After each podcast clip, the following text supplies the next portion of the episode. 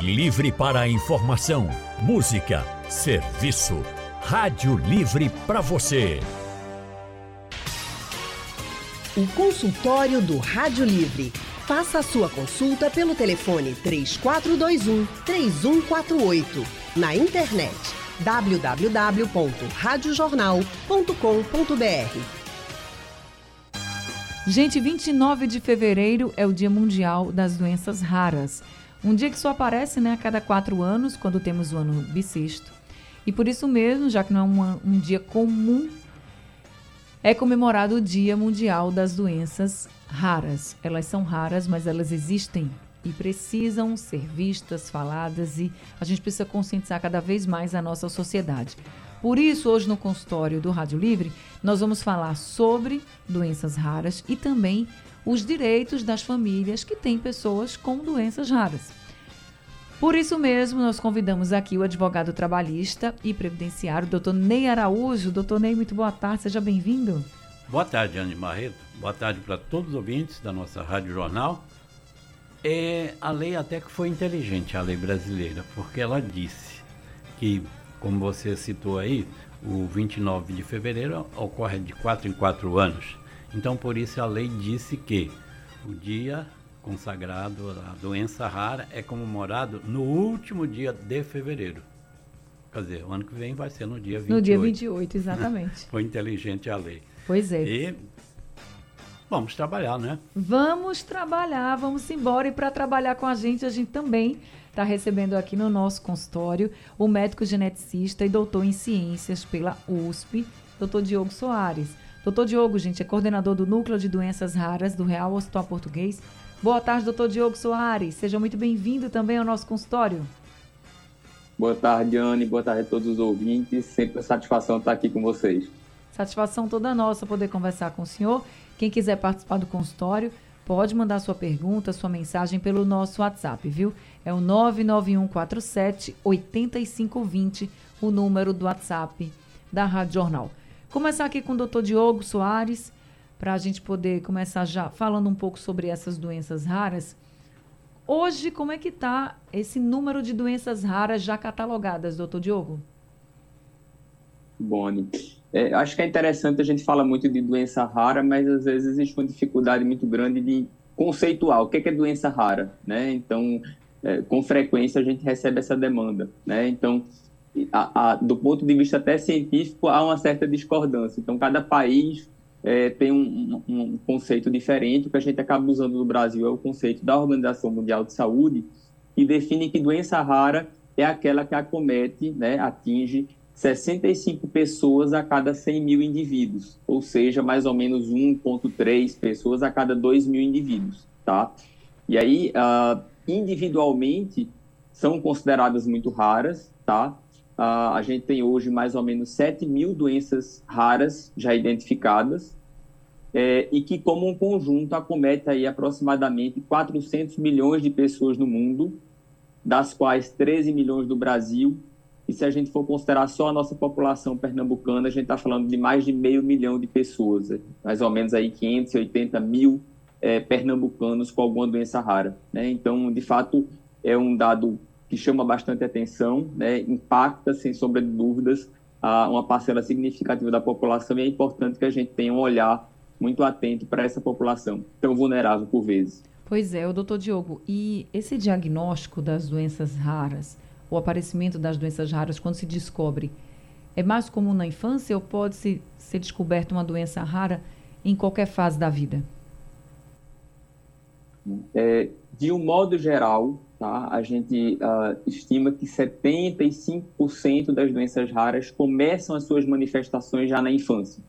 Tá? Então, a grande maioria das doenças raras já tem aí uma, um acometimento muito precoce. Tá? São, em sua maioria, é, de causa genética. Então, 80% das doenças raras têm uma causa genética associada, mas infelizmente essa jornada, né, eu costumo dizer que é uma odisseia diagnóstica, ela faz com que muitas vezes esse paciente só seja diagnosticado na adolescência, às vezes na idade adulta. Né? Então a gente tem estudos mostrando aí que o tempo para que o paciente consiga um diagnóstico definitivo de sua doença rara no Brasil leva de 10 a 15 anos. Nossa. São, em média, 10 médicos diferentes que avaliam esse paciente para que se consiga pensar no, que pode ser uma doença rara e que chega a um diagnóstico. Bem, como o doutor Diogo falou, qualquer um de nós, né, qualquer pessoa pode descobrir uma doença rara também numa fase mais da adolescência, fase adulta. E a gente precisa saber os direitos também dessas pessoas, tá? Desde crianças, jovens, adultos, enfim. E nesse ponto dos direitos, a gente sabe também que tem muitas dúvidas, doutor Ney. Então vamos começar aqui pela criança. Quando o pai e a mãe sabe que aquela criança tem uma doença rara, por exemplo. Qual o direito que essa família tem? Bom, uma criança né, recém-nascida, consequentemente, ela não, nunca contribuiu para a Previdência Social, ela não estaria apta aos benefícios previdenciários. Mas pode haver a concessão do benefício assistencial. Aí não importa a, a idade que aquela, que aquela criança tenha, se um mês, uhum. dois anos, três anos, quatro anos, cinco anos. O que vai ser verificado é se ela tem uma deficiência e, tendo a, deficiência, qual é o padrão de vida daquela família. Sim. Que... Mas é, pensando nos pais, botar aqui os pais, que pode ser mãe, pode ser pai, que trabalham, que tem, que tem a contribuição sendo feita ali todo mês e que tiveram um filho ou têm um filho, uma filha e descobriram que essa criança tem uma doença rara. Esses pais têm direito, por exemplo, a uma redução na jornada de trabalho, porque quando a gente fala de uma criança, a gente já sabe que ela requer muita atenção. Uma criança com uma doença rara, ela vai precisar de terapias, de tratamento específico e de muito mais atenção dos pais, seja o pai, seja a mãe. Esse pai, essa mãe tem alguma algum direito trabalhista nesse sentido, doutor? Bom, já existe um grande número de demandas né, na justiça com esse pleito e principalmente o, o benefício concedido a essa mãe que tenha uma jornada reduzida vem é, do serviço público, aquela uhum. que está ligada a uma empresa pública, um, um órgão estatal, um, servidor, né, um município, uma é uma servidora, uma servidora pública é, que tem conseguido esse benefício, não é? já que na em, empresa privada ainda prevalece né, que a, o empregado tem que fazer aquela sua prestação de serviço. A não ser um acordo ali com a, com a própria empresa, né, que eu, o sempre recomendado é o diálogo e, consequentemente, ali pode-se conseguir no diálogo uma situação melhor para aquela mãe, para que possa ter o cuidado com o seu filho. É? Até o direito dele estar lá com ela no, no, no, no, trabalho, não é? ou que ela possa sair ela saia, né, pra... mais cedo. Pode se negociar. Nesse aspecto, sim, é, você encontra já algumas, alguns acordos nesse, nesse sentido. O doutor Nelson falou que já tem alguns pedidos judiciais, mas então em que sentido? No sentido justamente desse, né? Do, Quando é a servidora, privada? né? Ah, não, principalmente servidora, né? é a servidora, Sim. não é? Dela poder se afastar por determinado do tempo. É, nós temos a servidora pública e temos a empregada pública, não é? Uhum. E aí, nessas situações, você já encontra precedentes de que foi concedido sim uma redução de jornada ou algo semelhante para que tenha-se aquele cuidado com essas crianças. Doutor Diogo, o senhor falou que às vezes demora muito tempo para esse diagnóstico chegar. Qual é a maior dificuldade hoje? No, quando eu falo de saúde como um todo, saúde pública, saúde privada, para poder a gente chegar nesse diagnóstico das doenças raras? Bom, eu acho que a gente tem dois grandes desafios. Né? O primeiro deles é a gente sensibilizar os profissionais de saúde para a possibilidade de, aquele paciente ter uma doença rara. Né? Então, não raro, a, a gente está diante de pacientes que têm sinais e sintomas muito comuns a outras doenças. Então, normalmente, o sinal de alerta vai ser aquela, aquele sinal e sintoma que é comum, mas que não evolui a contento. Uhum. Então, você faz o, o, manejo, né, o tratamento ali habitual, e aquele paciente não está evoluindo bem. Né? Então, isso é um, é um um sinal de alerta. Então a gente tem trabalhado muito nessa sensibilização do profissional, né? Afinal de contas, se a gente não conhece a doença, a gente não consegue suspeitar e não vai diagnosticar nunca, tá? Então esse é um, um desafio. E um outro desafio muito grande uh, particularmente quando a gente fala do sistema público, né, o, o SUS, do qual depende aí dois terços da nossa população, é o acesso aos exames diagnósticos. Né? Então, infelizmente, a gente uh, tem um acesso muito restrito, particularmente aos exames genéticos, e, de novo, a gente está falando de um grupo de doenças em que 80% delas têm causa genética. Então, eu preciso, de fato, desse do médico geneticista nessa jornada, eu preciso de acesso a esse arsenal de exames para que a gente muitas vezes consiga fechar o diagnóstico, né? E infelizmente no SUS a gente ainda não dispõe de forma sistemática desses exames. Então, por vezes os pacientes peregrinam ali por anos aguardando a oportunidade de ter acesso àquele exame, né? Felizmente tem ainda passos lentos a nosso ver, mas tem avançado, né? A gente tem uma portaria a portaria 199, né, que foi publicada uh, pelo Ministério da Saúde ali em 2014, que garante uma política de assistência aos pacientes com doenças raras e que prevê o credenciamento de serviços né, de referência, onde a gente conseguiria um pouco mais de acesso aí a esses exames, mas a gente sabe que ainda é uma grande barreira. Doutor Ney? O doutor Diogo se referiu a que normalmente eh, se requer muitos exames, não é, para se chegar àquele diagnóstico. Essa é uma das grandes dificuldades quando a, a, as pessoas procuram um advogado previdenciarista. Porque se ele vai pedir um, um benefício, que seria um auxílio-doença, porque ele está incapaz para o trabalho, ou se vai pedir uma aposentadoria por invalidez, porque essa incapacidade dele é definitiva para o trabalho, mas ele deverá levar para a perícia, quanto mais documentado ele estiver com laudos, com exames, é, mais possibilidades ele terá de obter sucesso naquela perícia.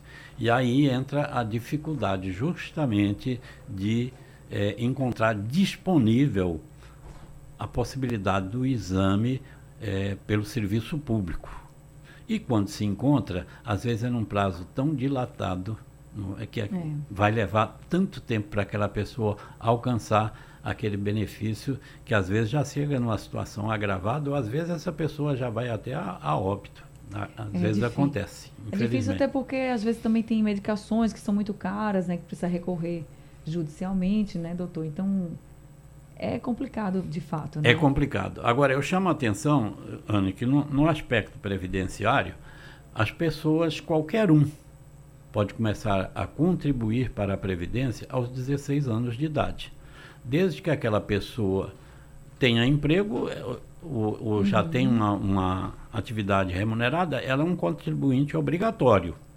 Mas mesmo que ela não tenha atividade remunerada, então ela poderá ser um contribuinte facultativo, uhum. certo? É, até porque, vamos supor, aquela pessoa que só ao longo da vida, né, já com a idade um pouquinho mais avançada, né, já passou da sua adolescência, né, já está aí com seus 20, 30 ou mais anos, né, e que realmente tem esse diagnóstico, né, é importante, porque vai ser observado na perícia, que ele passar pelo INSS, se ele já tinha a doença quando ele se, se filiou, Entendi. ou de forma obrigatória ou de forma facultativa, como eu disse, que é uhum. possível nas duas a partir dos 16 anos de idade, certo? E também, se depois que ele filiou já doente, se, a, se houve o agravamento daquela doença para que, mesmo assim, possa ser concedido o benefício. Então, é importante quanto mais cedo puder se filiar, puder contribuir, melhor. Tá aí uma informação importante para todos nós. Nós estamos conversando com o doutor Ney Araújo, que é advogado trabalhista e previdenciário, porque a gente também está falando sobre os direitos das pessoas que têm doenças raras, dos familiares desses pacientes. E estamos conversando com o médico geneticista e doutor em ciências, doutor Diogo Soares. Doutor Diogo, o senhor disse para a gente aqui no consultório que 80% em 80% dos casos de doenças raras, a gente tem uma causa genética. Mas e os outros 20%? O que é que contribui para a gente ter uma doença rara? No, no universo de causas múltiplas, tá? Incluindo, eventualmente, doenças infecciosas, doenças inflamatórias. Uh, entra num, num mix, né? Mas com frequência envolvidas nesses mecanismos. Então, uma pessoa. É, mas essas uma doenças. disfunção ambiental mais rara. Essas doenças infecciosas, inflamatórias, seriam re repetidamente? Não necessariamente. Por exemplo, eventualmente uma infecção por um, por um vírus ou por uma bactéria mais rara, etc. Né? Como, como é por frequência de ocorrência da doença hum. dentro da população, então, às vezes, por exemplo, uma bactéria mais rara ou um vírus mais incomum, né, que é, é às vezes é presente só numa determinada região do globo, enfim, e aquilo pode se enquadrar na definição né, de doença rara. Entendi. Olha, doutor Ney, chegou aqui uma pergunta do seu José Antônio Lopes Júnior ele é de Nazaré da Mata, e ele pergunta assim: o agricultor familiar que tem um filho com doença rara, qual a ajuda que pode ter do governo? Olha, o agricultor é, da economia familiar é aquela família que planta ali apenas para o seu sustento. Né? Então, não é uma família com a renda alta. Então, se tem um filho especial, é bem possível que ele consiga o benefício assistencial que corresponde ao pagamento de um salário mínimo por mês. Vai ser preciso de fazer a inscrição no cadastro único, que é conhecido como CAD único. É preciso ter um laudo médico atestando qual é a doença daquela criança, né? Uhum. qual é a CID, identificando é, qual é a doença e pode-se fazer o pedido, então, do, do benefício assistencial para a criança. Como eu disse, criança não tem idade para a postulação desse benefício assistencial. Acredito que no caso dele seja possível. É claro, converse com um advogado previdenciarista antes de, de tomar essas providências, porque aí vai poder detalhar uhum. né, a situação daquela família. E já vai já separando a documentação toda que comprova, né, doutor? Acho que esse é o mais importante. Isso também, é mais né? importante, né? Provar que é realmente ela, ela, aquela criança, né, é, tem uma família cuja renda não ultrapassa um quarto do salário mínimo. E se ultrapassar, quais são os gastos que tem ali, por exemplo, com consulta médicas, com fraldas, com remédios, com é, comida especial, né, para é, o atendimento daquela daquela pessoa, porque aí esse padrão de um quarto pode ser elevado até meio salário mínimo. Tá certo. Nós temos um ouvinte que manda um áudio aqui para o nosso WhatsApp. É o Carlos. Vamos ouvir o que ele pergunta. Boa tarde. Eu gostaria de perguntar ao doutor, referente às doenças raras, se ele sabe o que, que é a doença Síndrome de Guillain-Barré. É Carlos de Natal querendo essas informações referente a esta doença. Ok? Um abraço, saúde para todos. Obrigada também, viu, seu Carlos, pela sua pergunta. Então, doutor Diogo, você pode explicar para o Carlos o que é a Síndrome de Guillain-Barré? Obrigado, Carlos, pela pergunta, até que me ajudou agora a responder a pergunta da Anne. Né? Então, a, a Síndrome de Guillain-Barré é uma entidade uh, se define ali, está dentro, vamos dizer assim, do, do, grupo de doenças raras, mas que não tem uma causa genética, né? Então, é uma doença autoimune que acomete o nervo periférico, né? E que leva a um processo de inflamação e de desmielinização. Então, a capa ali que recobre o nervo periférico, ela vai sendo perdida, né? E tem várias causas possíveis, né? Inclusive, a gente tem visto com doenças infecciosas que são relativamente comuns no nosso meio, né? Então, pós-infecção pelo Zika vírus, por exemplo, uh, alguns casos até eventualmente de Covid têm sido associados, então tem vários gatilhos que podem levar a essa condição chamada Guillain-Barré, que normalmente é, vai levando a uma perda progressiva dos movimentos, né? Então, ela tem um caráter em geral ascendente, então o indivíduo começa a perder a força nas pernas, né? E isso vai ascendendo e é uma doença que, se a gente não intervém de forma imediata, pode ter um acometimento até mesmo da musculatura respiratória, esse paciente entrar num quadro de insuficiência respiratória, precisar ser entubado, inclusive. Né? Então, é uma doença potencialmente eh, grave e precisa de um diagnóstico rápido e de uma intervenção medicamentosa também bastante rápida. Doutor Ney? É bom chamar a atenção, Anne, que a pessoa, para conseguir um auxílio doença ou aposentadoria por invalidez, ele vai ter que cumprir a chamada carência, que seriam, nesses dois casos, pelo menos 12 meses de contribuição para a Previdência, o INSS. Uhum. Entretanto, entretanto, existe uma lista de doenças graves que dão direito a que, que, a, que aquela pessoa alcance o benefício mesmo sem ter cumprido a carência. Então isso é importante, porque geralmente a doença rara ela vem com um quadro grave. Não é? é e aí ela poderá ser classificada, porque a lista que existe ela é considerada apenas exemplificativa. Então, quando você encontra uma doença rara, você vai ver se justamente é cabível ela inclusão naquele quadro para que a pessoa não tenha que cumprir a carência.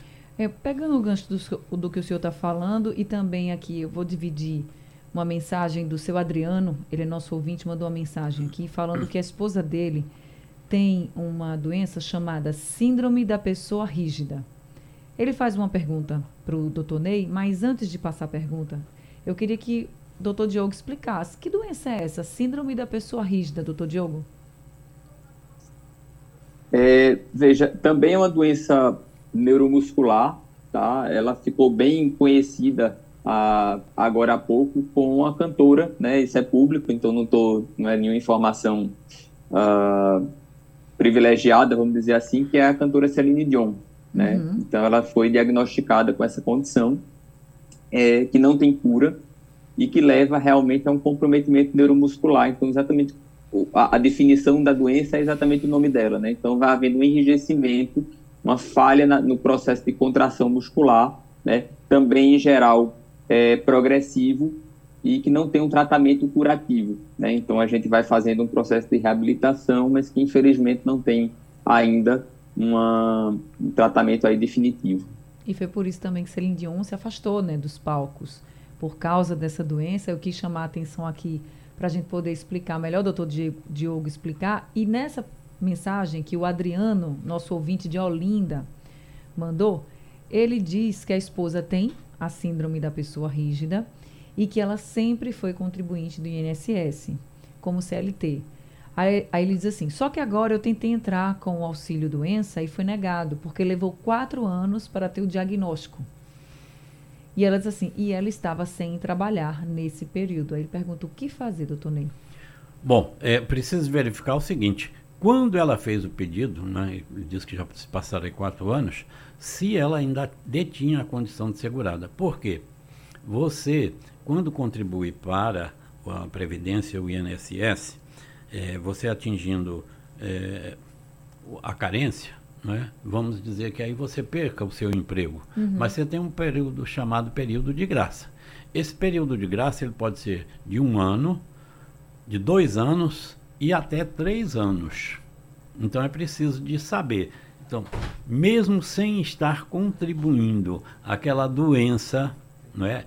apareceu nesse período ou houve o agravamento dentro desse período? Porque se sim, pode ser concedido o, o, o benefício. Pelo que eu entendi da mensagem, e aí, Adriano, você está nos ouvindo, se eu estiver entendendo errado, você depois manda uma mensagem aqui me corrigindo, tá?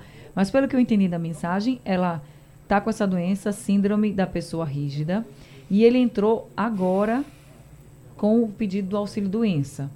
Mas foi negado porque levou quatro anos para descobrir a doença. Como o doutor Diogo explicou, eu acho que ela não tinha condições de trabalhar e deve ter parado de trabalhar levou quatro anos, descobriu o que é que era, a síndrome da pessoa rígida, aí ele viu que era uma doença que cabia, por exemplo, o auxílio, se vou lá pedir. Só que nesses quatro anos ela não trabalhou, porque ele diz assim, ela estava sem trabalhar nesse período. Ele até mandou aqui uma resposta. Isso, isso mesmo, então eu entendi certo. Obrigada, Adriano. Então, veja, ela deixou de trabalhar por causa da condição, só que ela não sabia o que, que era.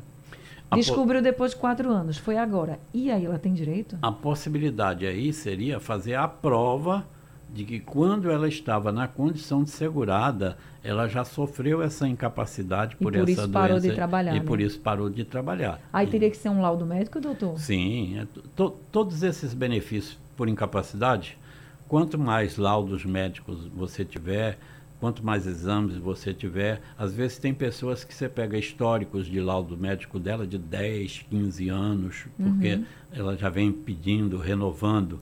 Então, você junta aquilo para mostrar, não é? Que não está havendo uma evolução ou que está evoluindo, não é? Entendi. é? E se ela vem recebendo um auxílio doença, que deva se passar até para uma aposentadoria é, por invalidez. Então, há essa possibilidade. Eu imagino quanto o Adriano e a esposa devem ter percorrido, né, médicos. Ela tem que ir lá para o primeiro médico, doutor Diogo? Então, a princípio não, Anny. Assim, a, a, própria evolução da doença, às vezes ela já, já é, é por si só suficiente para determinar hum. esse, esse histórico, né? Então, a gente sabe, no caso, né, Guillain-Barré, e a síndrome da pessoa rígida tem uma similaridade nesse contexto, que é esse caráter progressivo, né? No caso da, da pessoa rígida, essa rigidez progressiva. Então, a gente sabe que, para ela estar no contexto atual, e aí imaginando que ela vai para uma perícia, isso levou um, um tempo, né? O que a gente chama de história natural da doença. Então, a gente já consegue prever que ela tinha uma incapacidade lá atrás. Né? Então, havendo uma descrição, não precisa ser o médico inicial, de que ela tem início dos sintomas há quatro anos, etc., isso já no, no, meu entender, né? Não sou jurista, mas no meu entender já seria o suficiente para embasar né, um a decisão. Auxílio, né? Doutor Ney. É, existe a possibilidade também de, quando a pessoa perde a condição de segurada, de se observar se seria cabível o benefício assistencial. Se é que não vai se conseguir fazer essa uhum. comprovação e etc, etc. Chama a atenção também para quem é aposentado por invalidez. No momento que ele passa, por exemplo, a, a ser necessário o acompanhamento de outra pessoa para as atividades normais, tomar um banho, uhum. se alimentar, trocar roupa que aquela pessoa já não consegue fazer Sim. mais só. Então pode haver um acréscimo na aposentadoria. Vamos supor que a pessoa é, receba uma aposentadoria de 6 mil reais com o chamado auxílio acompanhante, que corresponde a 25%, ele passa a receber mais R$ 1.500. Então, o valor passa a ser de, de 6 mil, pula para R$ 7.500. Então, Adriano, você que está nos ouvindo agora, ele até mandou uma mensagem, muito obrigada. Obrigada a você por ter compartilhado essa história. Acho que você tirou a sua dúvida, mas também conseguiu ajudar muita gente, né? Porque aqui os doutores conseguiram tirar essa dúvida. Obrigada e vá atrás. O direito da sua esposa, se é direito, você tem que ir atrás mesmo. E tem a pergunta aqui do seu José Fernandes. Ele mandou um áudio. Eu estou com um pouquinho de tempo, eu vou já resumir, viu, seu José? Mas eu escutei seu áudio. Ele pergunta se fibromialgia, uma pessoa que tem fibromialgia, cabe auxílio doença, doutor Ney. Olha, essa pergunta do seu, do seu José, eu a respondo praticamente todos os dias. Não é uma dúvida hum, frequente demais. Senhor José, qualquer doença, qualquer doença pode gerar benefício de auxílio de doença, de aposentadoria por invalidez. O que vai ser observado é a incapacidade que a doença provoca. Então, duas pessoas podem ter a mesma doença com o mesmo tempo, mas uma está incapacitada e a outra não, porque aí o, o doutor Diogo, é, que me perdoe, mas aí depende do organismo, né? O doutor Diogo que me corrija. Ele está me ouvindo. É? Tá tudo então, certo, doutor Diogo? Corretíssimo, doutor Ney. Então, o que vai determinar se ele tem ou não direito ao benefício vai ser a incapacidade que a fibromialgia, fibromialgia, fibromialgia ou qualquer outra doença né? Porque às vezes a pessoa pensa, ah, mas essa doença aqui é uma doençazinha muito comum. Uhum. Sim, mas é comum para determinada pessoa, para uhum. outra não. Ela pode ser muito grave. E é isso que vai determinar a incapacidade. Está respondido então, eu doutor queria... Ney. Pode falar, doutor Diogo. Anne, desculpa, eu sei que o tempo está tá estourando não, aí, mas tranquilo. eu queria aproveitar porque isso é muito importante. É, por vezes a gente vê uma dificuldade, até uma resistência é, para se conseguir algum benefício, né?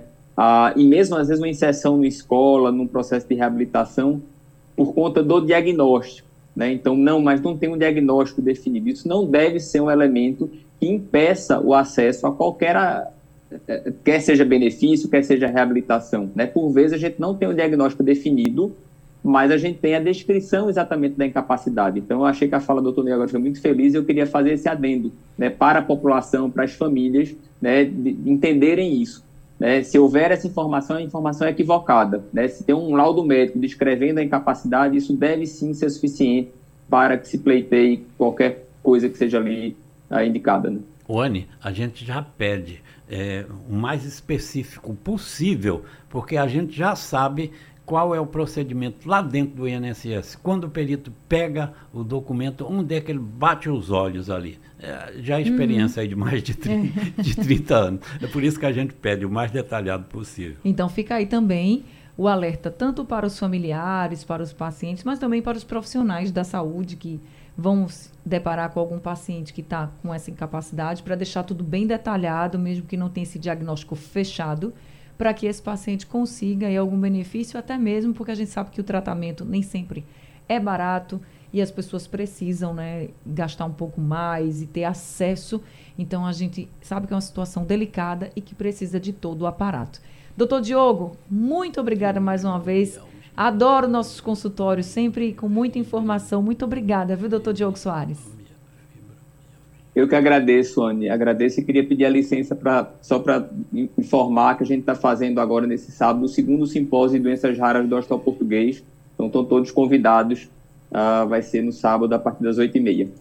E ah. mais, mais uma vez agradecer pelo convite. Sempre um prazer. Sempre um prazer também para a gente. Obrigada, doutor Diogo. Doutor Diogo, que é coordenador do Núcleo de Doenças Raras do Hospital Português. E agradecer também doutor Ney Araújo por mais um consultório, que é nosso patrimônio aqui na Rádio Jornal. Eu que agradeço pela boa companhia do doutor Diogo, né? Sempre eh, nós temos a aprender e também com a sua comunicação e os ouvintes, né? Que sempre nos questionam e com isso motiva que a gente dia a dia procure estudar, procure aprender cada vez mais. Isso mesmo. Então, seu patrimônio está aqui à sua disposição quando você quiser. Tá certo. Olha, tem um monte de gente aqui com perguntas sobre aposentadoria. Então, Tiago Raposo, que me perdoe, mas eu vou fazer um consultório do doutor Ney, viu, Tiago? Sobre aposentadoria. Mas vai ser uma, uma outra data e eu falo para todo mundo. Bem, consultório do Rádio Livre chegando ao fim. Por hoje, o Rádio Livre também. A produção foi de Gabriela Bento, trabalhos técnicos de Big Alves, Edilson Lima, Sandro Garrido e João Alves. No apoio Valmelo, a coordenação de jornalismo é de Vitor Tavares e a direção é de Mônica Carvalho. Sugestão ou comentário sobre o programa que você acaba de ouvir, envie para o nosso WhatsApp 99147 8520.